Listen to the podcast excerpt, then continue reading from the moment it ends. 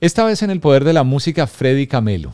Freddy es un increíble y talentosísimo guitarrista colombiano que además de ser parte de la banda Poligamia y haber trabajado con Andrés Cepeda durante muchos años, es un productor maravilloso que por estos días anda de gira con tres bandas tributo, ya te vas a enterar, por todo Estados Unidos. Es un amigo que conozco hace muchos años y hay una historia muy linda que nos une y nos conecta desde hace mucho tiempo y de la cual te vas a enterar aquí. Así que hoy te quiero presentar la historia de él. Se llama Freddy Camelo. Este es el poder de la música. Yo soy el gato Humberto Rodríguez. Bienvenidos.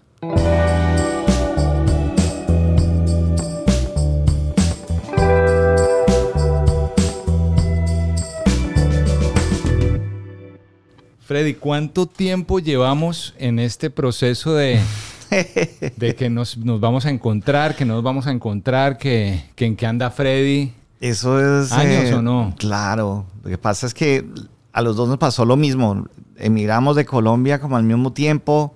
Nos tocó todo ese proceso de adaptación a Miami desde Colombia con nexos muy fuertes a Colombia también. Entonces, cada vez que nos veíamos era en un aeropuerto, o yendo o viniendo de Colombia, de Bogotá. Sí, es verdad. y, oiga, ¿cuándo vamos a hacer? Sí, tenemos que hacer algo, tenemos que hacer algo. Y, finalmente nos pusimos de acuerdo y, bueno, acá estamos sentaditos. Un aeropuerto, ¿en algún aeropuerto ha, nacido alguna canción? ¿En algún aeropuerto has tocado eh, tu música, no solo esperando un avión en, el cansancio de esperar sale uno, pero ha salido algo musical dentro de un aeropuerto? Eh, sí, no ha quedado como, no ha trascendido, pero obviamente el aeropuerto para un músico eso es como la segunda casa.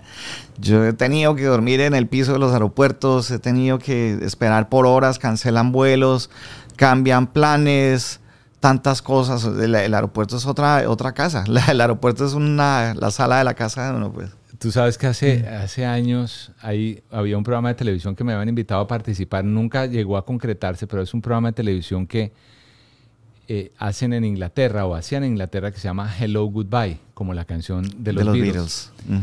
Y eran las historias de lo que pasa en un aeropuerto. O sea, las despedidas y las llegadas. Y, y, me acordé ahorita que mencionaba los aeropuertos porque yo me imagino que metafóricamente un aeropuerto es para un músico como tú, que andas de gira con tu banda o que andas de presentación con, de eso vamos a hablar ahorita con tus eh, eh, homenajes que haces musicalmente o con los artistas para los que produces. Sí. Eh, metafóricamente un aeropuerto es como, como el hola y adiós de la vida. Claro, curiosamente, eh, bueno, con Poligame, con Andrés Cepeda, que salimos tanto de gira, que recorrimos Colombia de arriba abajo, el aeropuerto viejo del Dorado era como, como la sala de la casa, lo que estábamos hablando ahorita. Muchas veces tuve que dormir hasta en el piso porque cambiaban un vuelo, porque eh, lo que, cualquier cosa que pasa normal, normalmente con un viaje que se cambia, se cancela, lo que fuera. Y ese aeropuerto vetusto viejo que había en Bogotá, del Dorado, ya era una cosa como un patrimonio. yo emigré a Estados Unidos hace unos buenos años y, y yo salí de ese aeropuerto viejo. Y pues claro, cuando estás haciendo un proceso de inmigración en Estados Unidos tienes que quedarte un tiempo sin viajar y mientras que salen papeles y toda esta cosa, yo duré por ahí cuatro o cinco años en que no volví. Cuando regresé, regresé al aeropuerto nuevo. No, y, la, y, no, lo que más me chocó fue que estaban demoliendo el viejo. O sea, como se hizo alrededor del aeropuerto viejo. Sí. Mucho más grande, obviamente, más capacidad, toda la cosa. Pero cuando, cuando me asomo, salgo de la, de la puerta del avión y que veo yo el, aeropuerto El Dorado con una excavadora partiéndolo en pedacitos y yo, ¡oh! yo de ese aeropuerto me fui del país estoy llegando a otro diferente. En un lapso de, no sé, máximo cinco años, me dolió, me impactó, me impactó porque fue como vida vieja, vieja, vida nueva, pues fue como, como porque además, un, punto de, quiebre. Porque además un aeropuerto de esos es como, es patrimonio, ¿no? Es como que uno eh, representa mucho para una ciudad o para un país. Claro. Y mira que ahora que lo mencionas, una banda en la que tú has estado durante tanto tiempo, que es Poligamia, para la generación de seguidores de Poligamia, eh, la banda es una, bueno, es parte de, su vida, es, eh, es, parte de eso que mencionábamos, igual que el aeropuerto. Fue, fue bonito. Acabamos de hacer el, concierto de conciertos y ve de cómo la gente lleva la música como parte de, su vida. En su momento fue la banda sonora de lo que se vivió final, en mitad de los noventas hacia finales de los noventas y canciones como Mi Generación eran la fotografía de lo que estaba pasando en ese momento. Una fotografía cruda, con las cosas buenas, las cosas no tan buenas. Sí. Y la gente estaba ahí, los fans de Poligamia, con sus hijos probablemente, con ya varias generaciones cantando las canciones en coro. Fue muy lindo, fue muy lindo, fue muy lindo la recepción, fue muy lindo, fueron muy lindo los comentarios después de, la, presentación. Nos pusieron como prácticamente como el show de la noche y, pensar que el primer concierto de conciertos era como algo lejano que nosotros en algún momento soñábamos con lograr, como estar parados en el, en el campín, eh, tocando a la par de nuestros héroes, de Miguel Mateos, de, bueno, de la música que nos hacía bailar, de Toreros Muertos y todo lo que gozábamos en ese momento del rock en español y estar ahí haciéndolo y, siendo pues, renombrados como de los mejores actos de la noche fue algo muy, muy, muy, muy bonito y, y, algo muy simbólico para nosotros haber logrado eso. Fue un reto que logramos personal. Y hablando de personal, mi Freddy, eh, tú y yo nos conocemos, no sé, hace... no sé los años porque uno ya pierde la... Yo creo que desde esa misma época. Por ahí, finales de los 90. Así es. Y estos son muchos treinta y pico de años. y yo siempre te he conocido con una guitarra en la mano. O sea, yo sí, o sea uno piensa en Freddy Camelo y dice, Freddy, ¿dónde está la guitarra? Si uno está con la guitarra es como que dejó a la mujer. Prácticamente, sí, yo creo que me, me veo raro sin una guitarra colgada. ¿Cuándo empezaste a tocar guitarra tú? Yo empecé, eh, bueno, eso es, eso es como una parte que la gente no conoce mucho y es, eh, yo en la música empecé cantando y fue algo... ¿Qué cantabas? Yo curiosamente fui a representar a Colombia en, concursos internacionales cuando era niño, antes de cambiar espérate, de voz. ¿cómo así? ¿Concursos internacionales? ¿Cuántos años tenías? Mi primera aproximación con la música fue con mis papás, eh, poniendo, ellos poniendo sus discos en casa y yo empecé a cantar sobre esos mismos discos.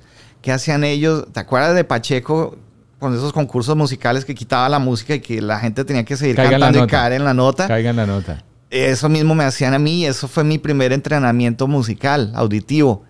Y ellos se dieron cuenta que yo tenía aptitudes musicales y, me preguntaron oficialmente a los cuatro años, ¿usted quiere cantar? Y yo les dije, sí, claro, yo quiero cantar. Perfecto, vamos a cantar. Y empiezan a educarme musicalmente había, eh, ah, volviendo a, Pacheco.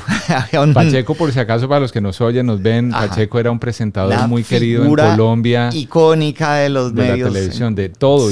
Pacheco era actor, Pacheco era presentador, Pacheco era humorista, se tiraba en paracaídas. De todo.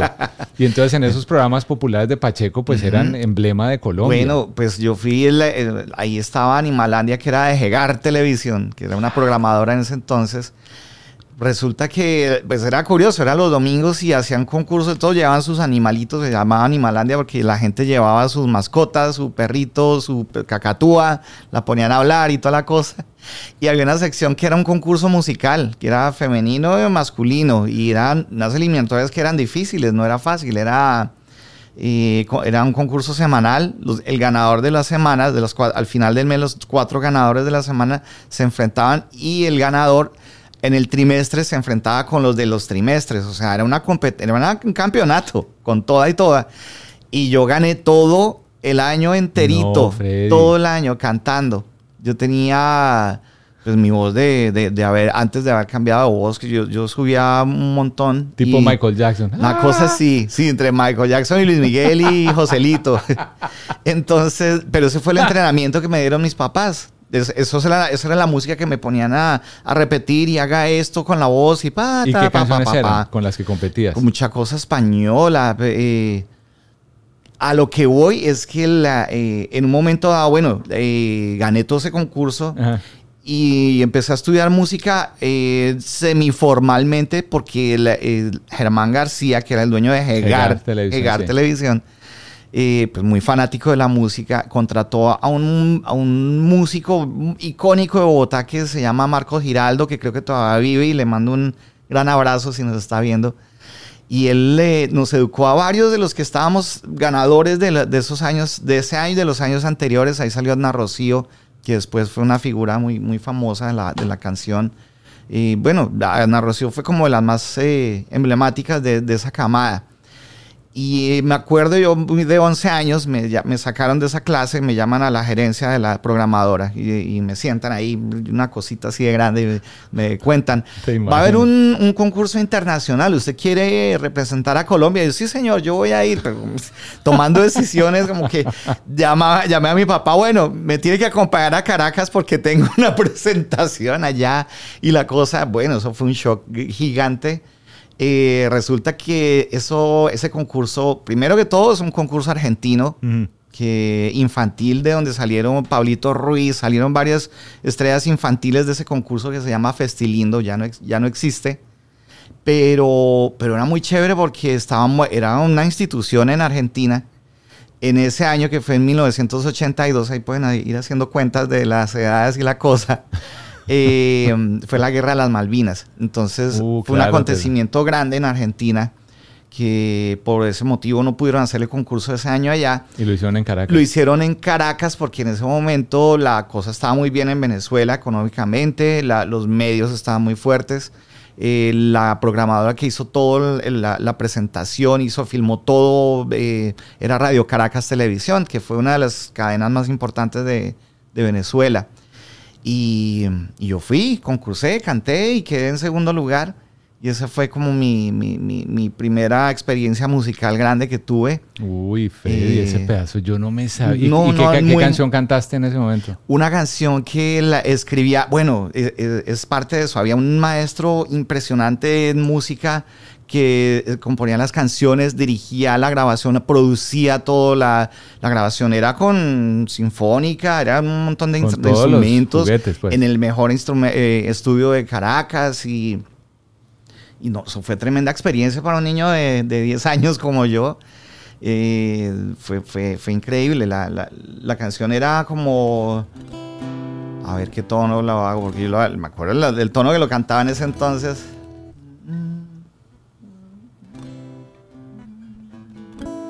Era como América Latina es un racimo de sol encendido. América Latina es el amor de los pueblos unidos, su verdad, libertad, la familia, el trabajo y la paz, su verdad, libertad la familia, el trabajo y la paz.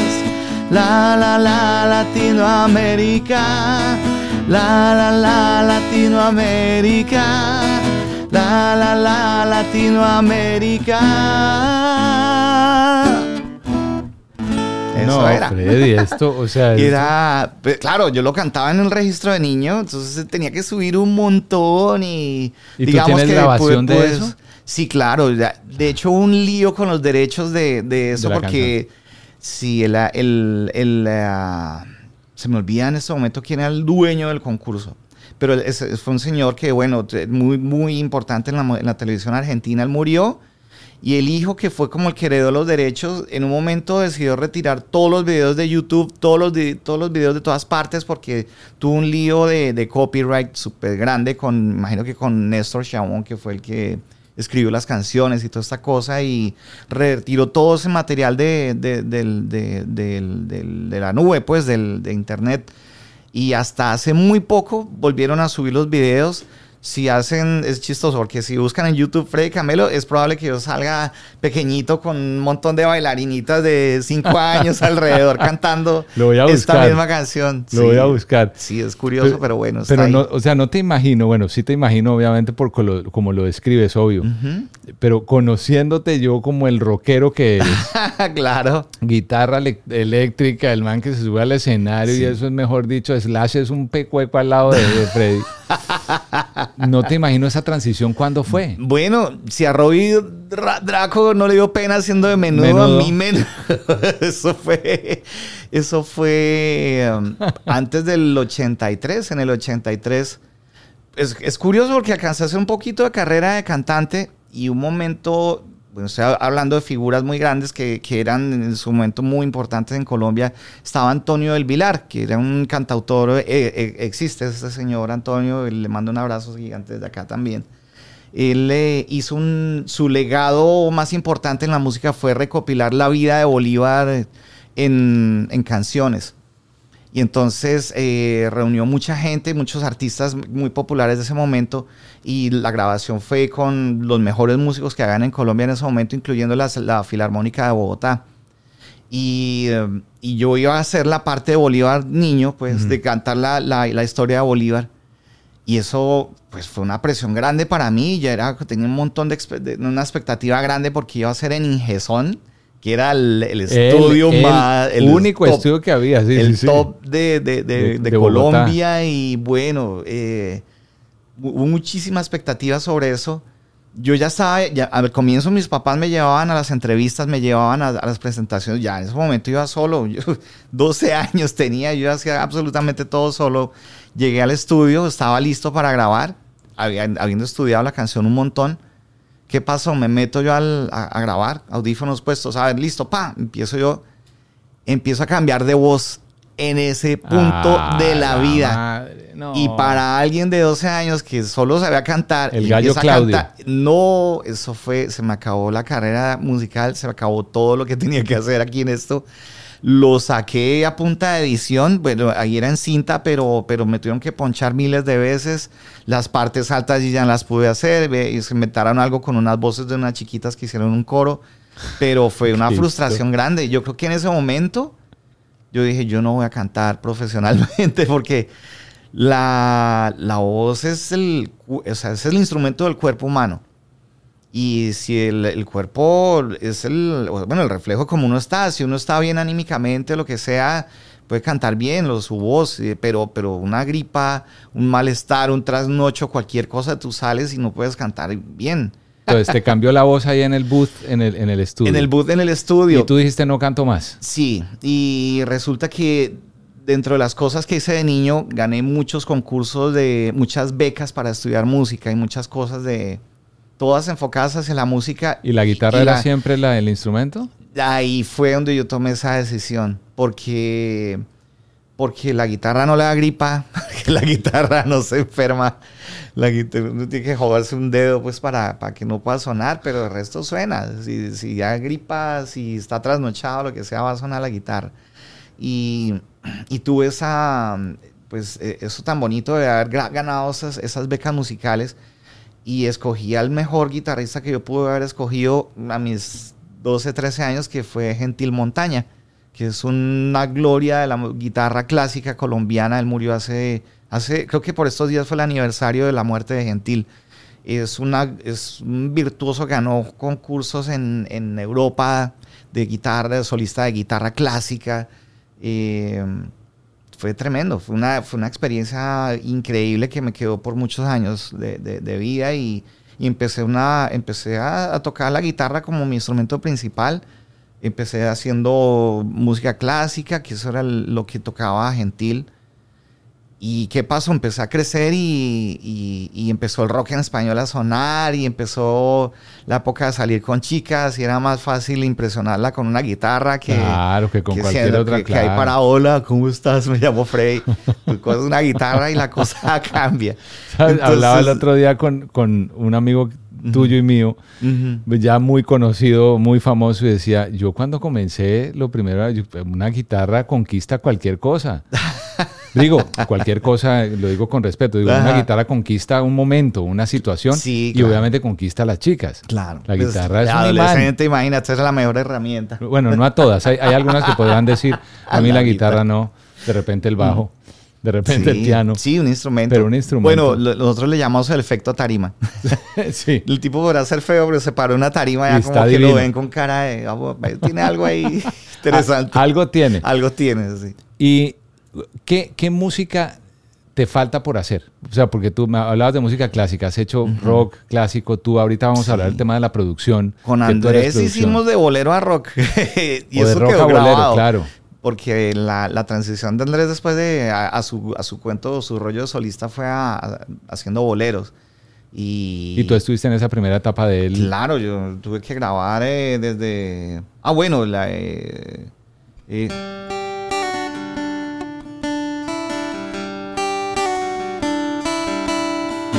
Hoy tengo muchas ganas de conversar contigo. Todo eso era mientras más pasaba el tiempo. Pasamos de eso a a lo sumo hace cuatro noches que no te veo. Digamos que a Andrés no le costó mucho trabajo hacer esa transición al bolero porque eh, una canción, la de Te regalo una canción para decirte que mañana yo me voy sin despedirme. Eso es un bolero. Realmente fue una canción de poligamia, pero digamos que fue como el primer bolero que grabó ¿Una Andrés y que de poligamia? una canción era, eh, fue, eh, fue parte de uno de los álbumes de Poligamia y lo grabamos en, en vivo, en simultánea, Andrés y yo con guitarra, pues.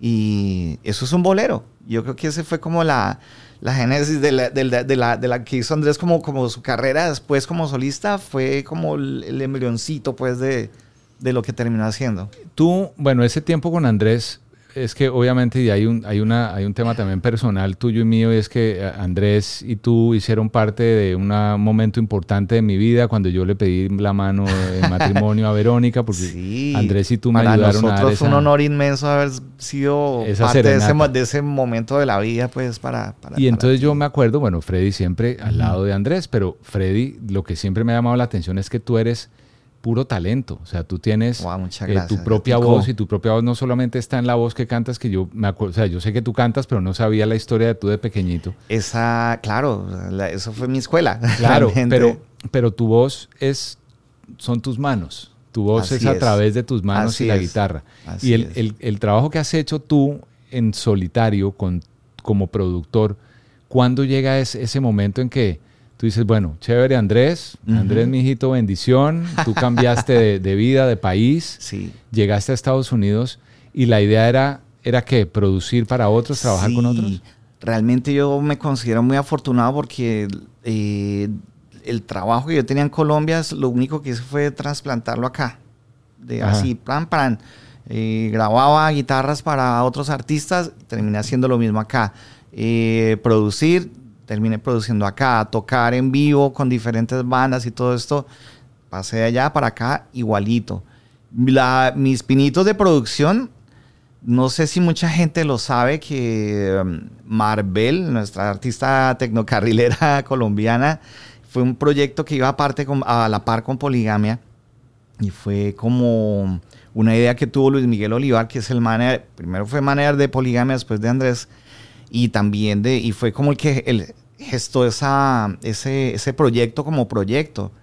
Eh, Y tú estabas ahí metido. Claro, todos los de poligamia, porque nació a la par cuando estábamos, ah, cuando estábamos haciendo la serie de televisión de mi generación y grabamos el Ah. álbum de mi generación.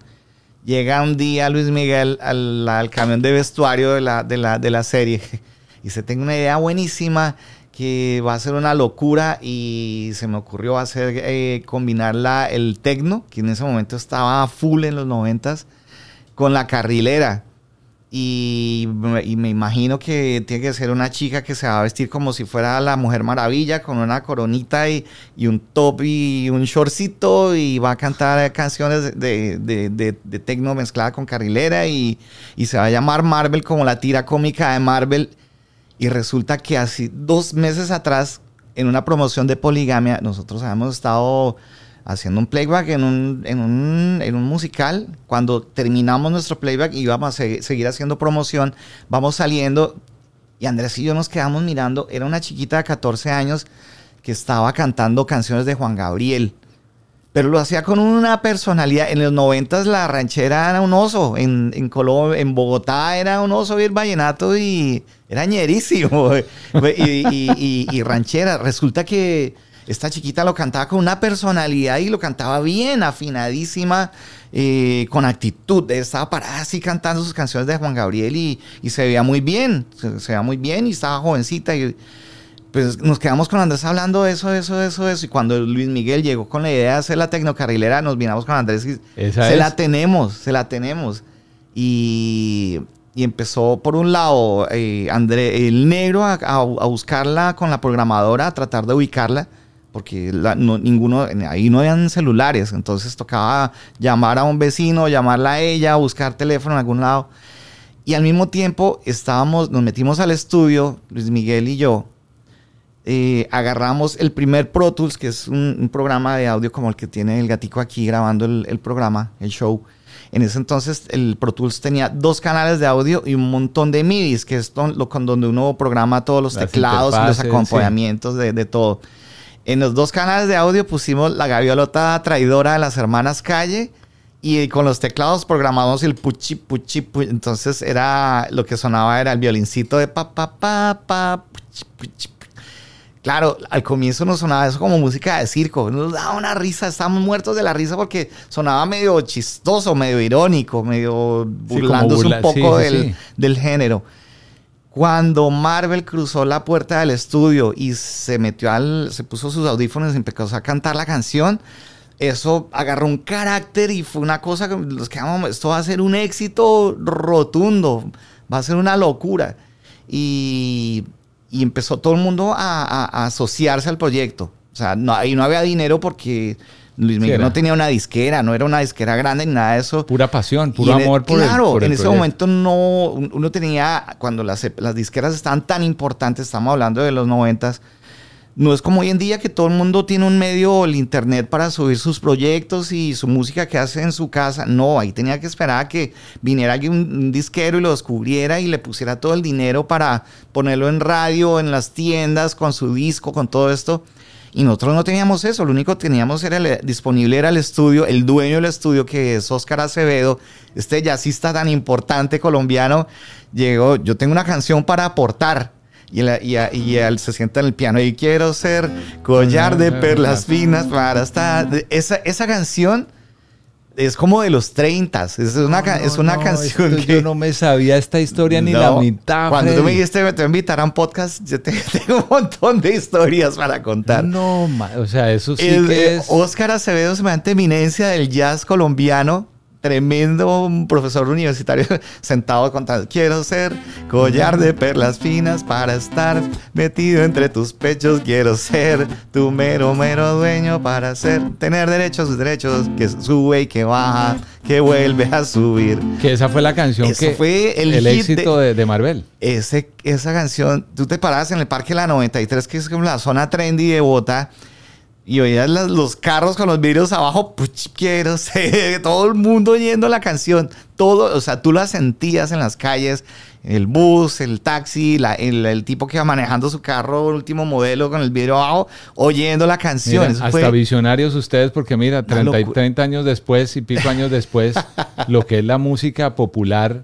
Eso es parte un poco de esa música popular que está tan fuerte, no solo en Colombia, en toda Latinoamérica. Se abrió un espacio para el mainstream. Lo que pasa es que suena muy feo decirlo como que es que nosotros abrimos ese espacio porque no pero pues suena un poquito arrogante pero sí se abrió esa puerta no pero es que, eso no es que superara como las barreras sociales y la y la el estándar de uy no eso es un oso no todo el mundo escuchaba las canciones de Marvel y las cantaban las ponían en todas las fiestas.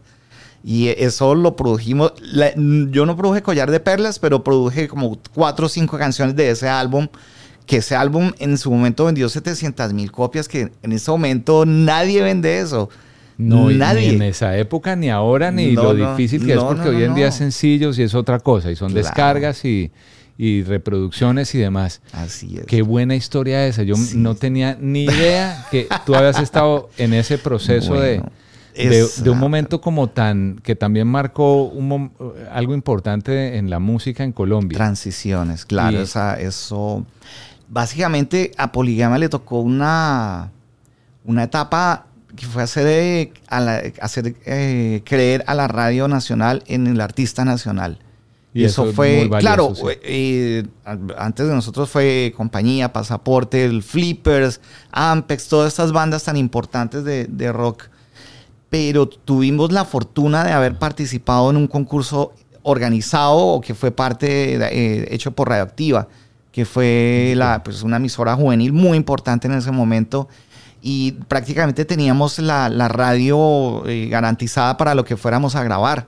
O sea, ellos pusieron el dinero para que nosotros eh, nos metiéramos al estudio y grabáramos canciones como Búscame, como Desvanecer. Eh, y eso fue la oportunidad para que nos firmara Sony como, como disquera. Entonces... Eh, sí, claro, gran experiencia, gran momento. El de, sí, poder tener ese, tener la radio del lado nuestro fue como, eso fue como el amanecer de una, de una, de una nueva etapa. Hoy en día hay semejantes artistazos, Maluma, J Balvin, eh, Carol G, que todos ellos, la, radio colombiana los adora y son artistas locales, son artistas colombianos. Eh, es muy normal eso. En ese momento, estamos hablando de, los 90, era, era una hazaña poder llegar a la radio colombiana porque no había, tampoco físicamente había la forma de sonar a la par con las cosas extranjeras.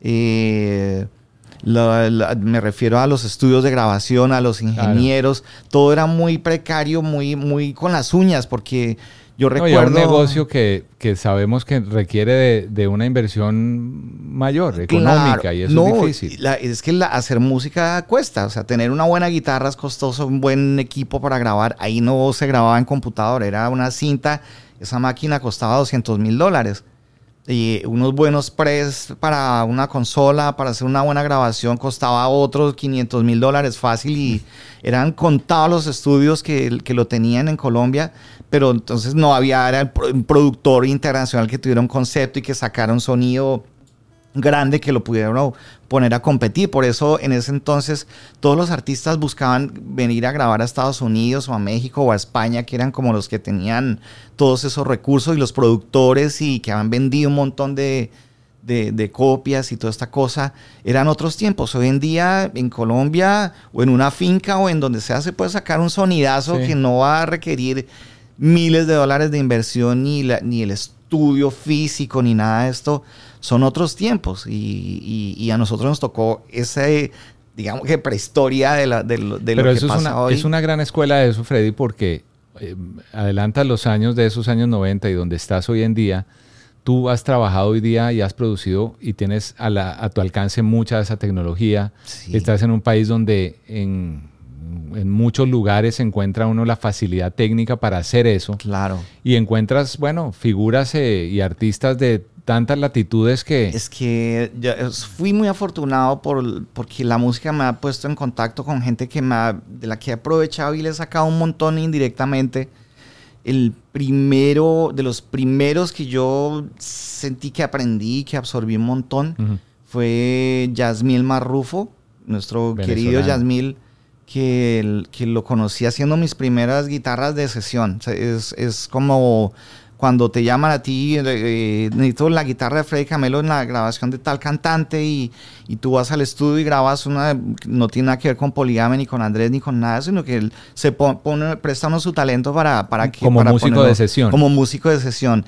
Y a mí me llamó Yasmil, me, lo, me recomendó la de Sony, porque yo era, estaba con Poligame en Sony, y está, él estaba grabando el disco de Luna Verde, de una, donde estaba Carolina Sabino, Jorge Cárdenas, todos ellos y Vicky Rodríguez. Vicky Rodríguez, Leonardo.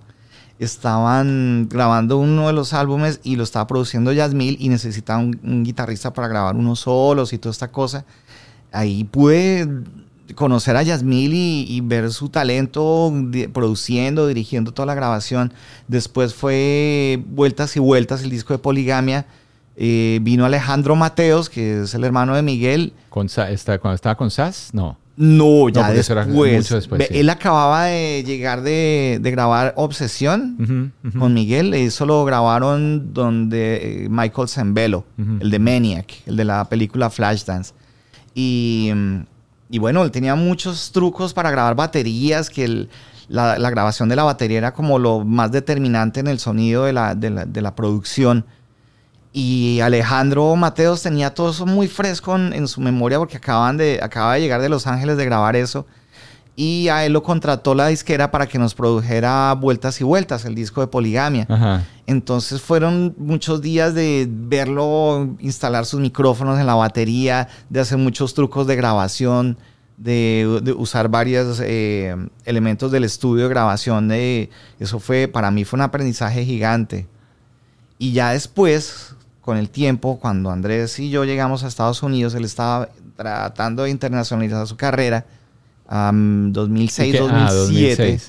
Llegamos acá a Miami a vivir y el sponsor de esa, de esa, de esa movida de Andrés fue Keith Morrison, que es un ingeniero muy importante que grabó en Criteria, que es un estudio acá de Miami donde grabó Eagles, donde se grabó muchos de los discos de los Bee Gees, y grabó todo el, pop de los ochentas de, de Latinoamérica, Ricky Martin, Montaner, eh, Camilo Sexto, o sea, él tenía todo este bagaje encima y, él estaba sponsorando la Avenida Andrés en Estados Unidos. Nos conocimos y él encantó mi trabajo como productor y me, contrató como productor y, eso fue como el paso que a mí me, me, motivó a quedarme acá, básicamente. Porque afortunado o desafortunadamente yo vengo de la generación de, del, del, de los setentas en que cargábamos como un lastre ahí como que lo colombiano era menor categoría que lo demás, todo lo que venía de afuera como que era mejor o más importante o mejor hecho. Y el hecho de que este personaje tan importante de la música me ha hecho, su sonido me encanta, su forma de producir, el sonido que está sacando, su forma de, de, de, editar las canciones, de poner, de organizarlas y toda esta cosa. Y me, me dijo, tal vez yo puedo competir afuera con, con, mi trabajo y me iba a tener las herramientas suficientes para, para, hacer una carrera en Estados Unidos. Y eso fue lo que me, me motivó a quedarme y a, a, empezar una carrera acá y a, y a, tocar con toda esta gente que he tocado en la vida y a producir y grabar el hecho de salir de Colombia te conectó con mucha gente que de repente en Colombia probablemente no hubieras tenido acceso a ellos. Muy probablemente, sí. ¿Con quiénes que tú, tú hayas dicho, Virgen Santísima, es que nunca me imaginé, sé que me vas a decir un nombre, que es un gran amigo tuyo que es Nito Mestre, probablemente. 100%, sí. Pero aparte de Nito Mestre, que se ha convertido como en un gran parcero tuyo de la música y con quien has tocado innumerables veces. Sí, sí, sí, definitivamente. es una amistad que yo me honro de tener porque es eh, un personaje que siempre he admirado y que es muy simbólico para la, para la cultura argentina y para Latinoamérica en la música. Poder eh, contar con esa confianza de, bueno, vamos a hacer un asado, voy a cuidarle su carro por, mientras que está viajando, cualquier cosa. Eh, somos muy cercanos y esa, y esa cercanía a mí me da mucha satisfacción porque es una cosa hay un respeto también de, recíproco de, de, música, pero también de amistad de la gran persona que es. Pero obviamente el, respeto te lo has ganado porque Nito siendo y teniendo una trayectoria como la que tiene y un, y un nombre como el que hizo en Argentina y Latinoamérica con su rock o con su música en general, pues ve en ti un, igual en el sentido de ve en, ti, un talento, porque es que es cuestión de generación, Freddy, es cuestión de edades. El claro, no, mayor, eso, solo, solo, esa brecha a mí me genera un, respeto, inmenso. Pues, Pero digo igual en el sentido del talento, él sabe que puede confiar en ti. Es como cuando uno va en la carretera y, y uno necesita un carro que le responda para pasarse el camión, para las curvas, para adelantar, para, para estar seguro. Eso pensará un hombre de, la calidad de Nito Maestro, decir, me imagino que por ahí comenzó esa relación de esa amistad, es que yo puedo soy muy afortunado en tener esa amistad. por la misma época que fue cuando Andrés vivió en Estados Unidos, también tuvimos la gran oportunidad de trabajar con Jorge Luis Piloto. Y es una, es una leyenda de la música latinoamericana. Y, hicimos muy buenas amigas con él también. De hecho, ahí trabajamos por años juntos. Todavía lo hacemos no tan seguido como antes, pero, pero fue muy chévere porque este señor, para quien no lo sepa, ha hecho los hits más importantes de la música latinoamericana desde la salsa, ha trabajado en pop. Él fue coautor de Día tras Día, Andrés Cepeda él hizo canciones como Yo no sé mañana, con, Yo no sé mañana, para Luis Enrique. Así es.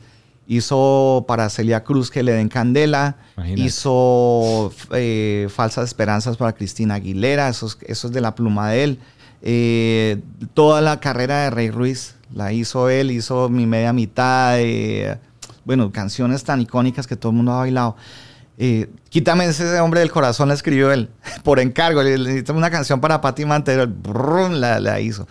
Entonces eh, me monté en ese tren de, de, de, generar composición, de hacer los demos con él para otros artistas. Entonces las guitarras que yo mandaba las escuchaba Prince Royce, era con Luis Enrique estuvimos sentados grabando también cosas, que es un musicazo increíble. Luis Enrique, claro, la gente lo conoce tocando percusión, es un guitarrista de primera. Sí, aquí estuvo en el poder de la música y nos une un tema familiar a Luis y a, nosotros en esta casa y, yo le decía exactamente eso mismo, Luis Enrique, es que yo he estado contigo en momentos que nadie ha visto, te ha visto tocar guitarra y eres es un monstruo en la guitarra. Es un monstruo guitarrista.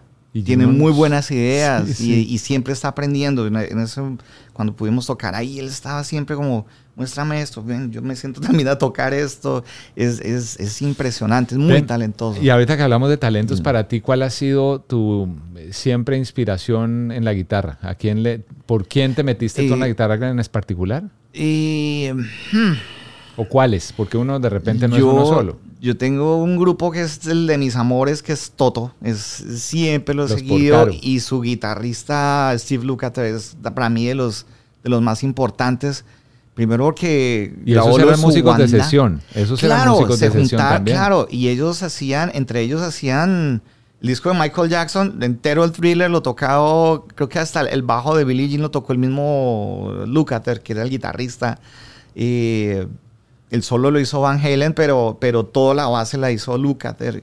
Y, la, y eso fue como intuitivo, o sea, que son figuras que termina uno como emulándolas de alguna forma, porque yo también tenía mi banda, pero grababa un montón para otra gente y, y, prácticamente se volvió para mí un reto como poder eh, tener esa rapidez de entender lo que estaba, para lo que me estaban buscando en la grabación y poderlo tocar o llenar ese espacio con lo que yo pudiera aportar. Entonces, fue una, es, ha sido siempre una imagen para mí muy inspiradora y, y que hasta el día de hoy yo lo sigo, sigo sus posts en ¿Qué otro, ¿qué otro guitarrista? Steve Vai, que es otro virtuoso de la guitarra, eh, me encanta. Eh, Paco de Lucía. Ay, Paco. Es un, fue una figura increíble de la, de la guitarra innovador. Flamenco, sí, puro. Eh, Ese fue el que llevó el cajón de Perú a, así al flamenco. De hecho, creó una polémica porque peruano que se respete dice que el cajón no tiene cuerdas. y tiene razón. o sea, esa resonancia que tiene el cajón que nosotros conocemos como peruano, que tú le pegas y tiene un zumbido como un eso fue una cosa de Paco de Lucía que le puso cuerdas de nylon de guitarra por detrás a la tapa para que sonara como el redoblante de una batería, como y, el, y los peruanos se hacen matar, ¿no? El cajón no tiene cuerdas. Y efectivamente, el cajón que ellos crearon no tiene cuerdas, pero Paco le hizo esa, esa mejora. Para mí es una mejora. Y de los rockeros americanos o ingleses, ¿cuál es tu figura? Bueno, y, eh, Foreigner es una banda que me encanta y y que en este momento estoy tocando con una agrupación que, que, toca los hits de ellos, es un lo que llamamos acá una banda de tributo. Y, y a veces se sube Chris Elliott, que es el, baterista, a veces él, él, vive acá en Florida y él a veces nos sigue a los shows y se sube y toca con nosotros. Para mí eso es algo es un súper honor, o sea, poder tocar con, con, músicos de esa talla. El bajista con Miguel González, que es el, el, bajista con el que tocamos regularmente, él ha tocado con Cinderella, ha tocado con Bad Company, que es otra banda muy eh, legendaria aquí del rock americano. Y él se va en este momento a, a tocar con Rod Stewart, entonces es curioso que todo esté tan conectado y tan cerca y es como lo que siempre quise hacer porque yo fui fan del, del, de la cultura pop americana desde pequeñito. Y esa influencia de todos esos artistas o de esos músicos anglo, pues también han sido determinante para hoy en día, me imagino que fusionar todo ese bagaje musical, cultural, con eh, cosas y que has trabajado con otros artistas latinos, hispanos, ¿a quién le estás produciendo ahora? Porque yo sé que tú tienes una productora, ¿no? Estoy... ¿Cómo se llama la productora? Camelo Music Entertainment. Sí, la, eh, he venido trabajando durante todo este tiempo con talento nuevo. Lo último que hice fue la producción de Angie Roa, que es una chica muy talentosa, que tiene una voz impresionante. Eh, ella escogió el género de popular, entonces está, estamos haciendo todo esa, ese, ese género con ella. Ella tiene tremendo talento para hacer todo esto y, y sigo grabando para diferentes artistas. eh, estoy de gira con estas bandas de tributo. eh, y Pero espérate, no, no, así lo dice así como así como así, pero ahí donde uno ve a Freddy, bandas tributo. Eh, eh, eh, estamos hablando de dos bandas en particular. Sí, sí, una es Aerosmith, Bad Company, que es un show que presentamos eh, emulando todas las canciones desde la época de los 70s hasta lo último que hicieron con Aerosmith. Y Bad Company, que bueno, la- el cantante murió hace unos años y toda esta cosa, pero la música es muy icónica americana, pues es, es algo que el- hoy en día aquí en Estados Unidos suenan sus canciones todo el tiempo en radio y bueno, presentamos ese show y tenemos otro show que es el de Foreigner, eh, Ah, son tres bandas. son tres bandas y la- el de Foreigner que, que se hace aparte y bueno, hemos estado de gira por Estados Unidos, sobre todo la, en la Florida nos hemos movido un montón, pero fuimos a Wichita hace poco también. Y Estamos planeando para Vegas también y estamos eh, expandiendo todo eso. Nueva York y Los Ángeles está Freddy, todo cuando- eso la- a la vista. Cuando uno habla de una banda tributo, mm, eh, siempre está como el temor de que sí vale la pena, sí sonarán. Lo que yo he oído que, que hacen ustedes en la banda que estás es realmente de un nivel altísimo. O sea, son Sí. músicos súper preparados que uno dice, o sea, yo me imaginaría que cualquiera de las tres bandas a las que ustedes les hacen eso se deben sentir realmente cómodas y orgullosas del, de- del trabajo que ustedes hacen. ¿Han tenido contacto Sí. con algunos de ellos o, o no? Sí, bueno, eh, básicamente el Foreigner, de, de nuestro baterista Elliot, que es eh, increíble, él va a todos los shows que puede, eh, está muy en contacto con, con- con nosotros y, y a veces toca con nosotros inclusive. ¿El baterista Entonces, de Foreigner? El baterista de Foreigner, que, hizo, que grabó los, dis- los hits y, y giró con ellos por tantos años. Y siempre han tenido muy buen contacto, sobre todo con, con Miguel, con el bajista. Y, y bueno, ahora él va con Rod Stewart también a tocar, que es una leyenda de la música. Y, y bueno, to- todo eso, digamos que esto tiene un mercado muy grande acá, porque hay unas bandas, por ejemplo, Bad Company ya prácticamente no está, Foreigner se está despidiendo, está haciendo su gira final. Eh, Aerosmith está también en un, en un momento como en en que un- uno... sí, como en una... Que volverán para lo lapso. último, creo. Exacto, entonces eh, mucha gente quiere ver esa- esa- esos shows y de hecho hay canales, AXS es un canal de música que, la, que pasa programación de, tribu- de bandas tributo todo el, todo el tiempo, a la par con la rotación de los videos normales, o sea que tiene un, un mercado gigante acá.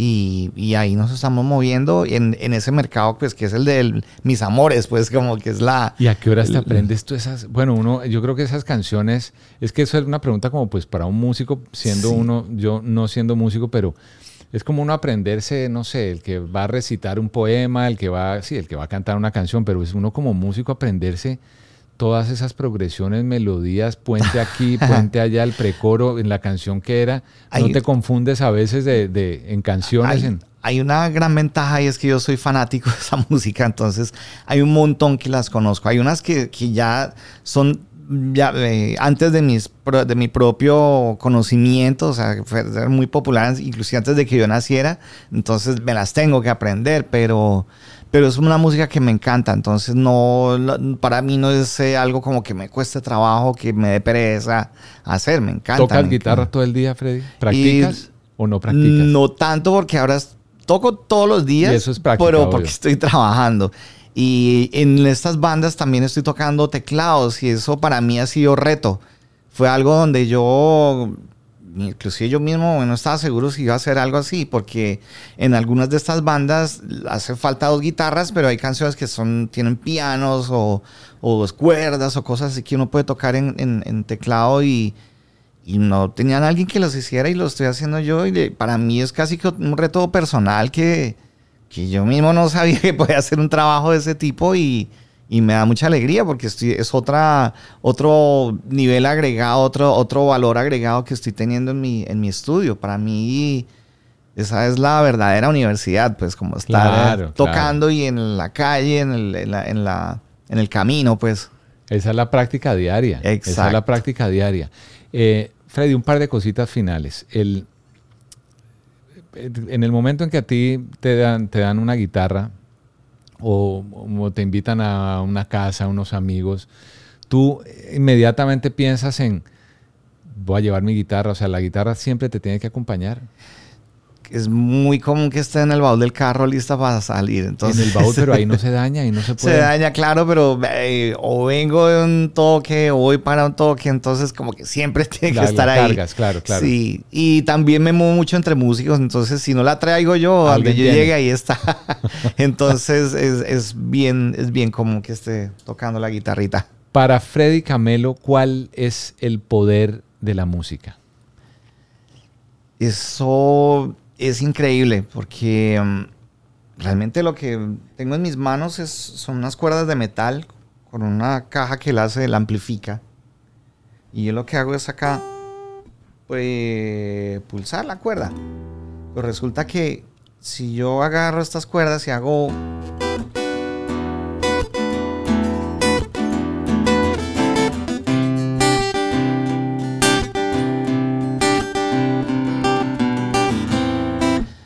mucha gente va a decir, oh, eso es día tras día. y día tras día los va a poner en un punto de su vida que a lo mejor o se separaron o conocieron el amor de su vida o fue la época en que cambiaron un trabajo y ese trabajo era terrible o era muy bueno y les abrió muchas puertas en, la, en, la, en su existencia. Entonces, ¿qué pasa? Yo aquí estoy manipulando una cosa física, pero estoy creando en la gente que lo está escuchando recuerdos, de sensaciones.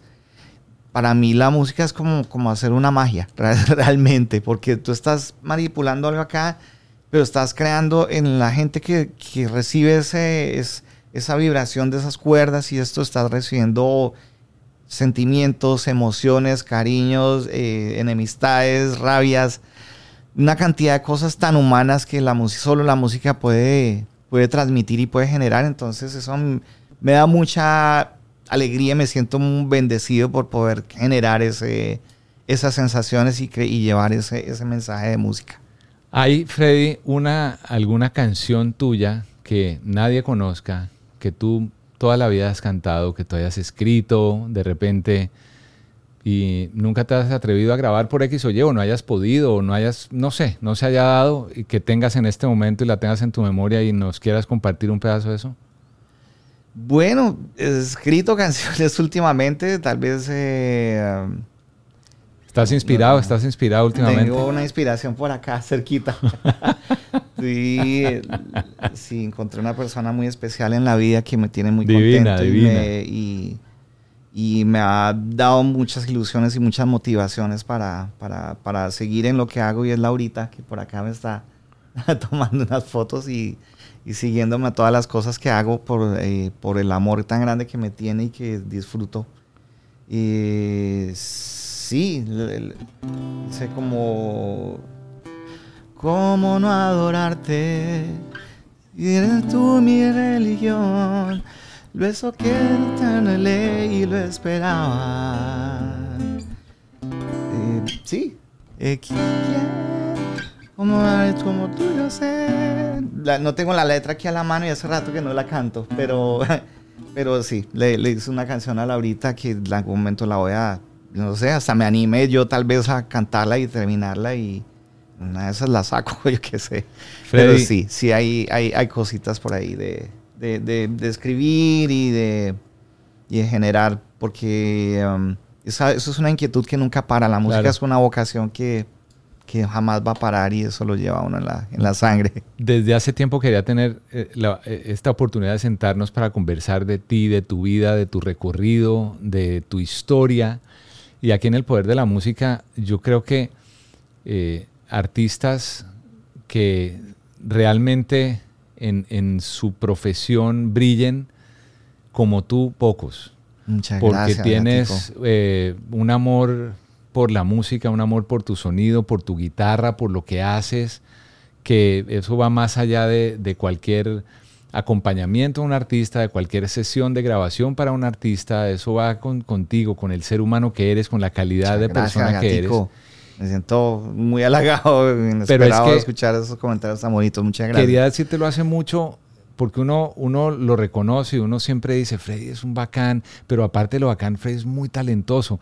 Y yo creo que entre más también uno riegue la voz de personas que tienen no solo una calidad eh, artística y un talento como el tuyo, sino una calidad humana, es importante que la gente, no solo de nuestro país, que es Colombia, pero la gente de Latinoamérica que te ha conocido por otros artistas o que ni se imaginan en qué cantidad de grabaciones han oído la guitarra tuya y, y la lista es larga, pues es importante que conozcan quiénes están detrás de eso porque no es solamente tu participación en poligamia y no es solamente acompañar a Andrés Cepeda en algún momento de su vida, sino es lo que tú has hecho por ti mismo y eso es de gran valor, mi Freddy.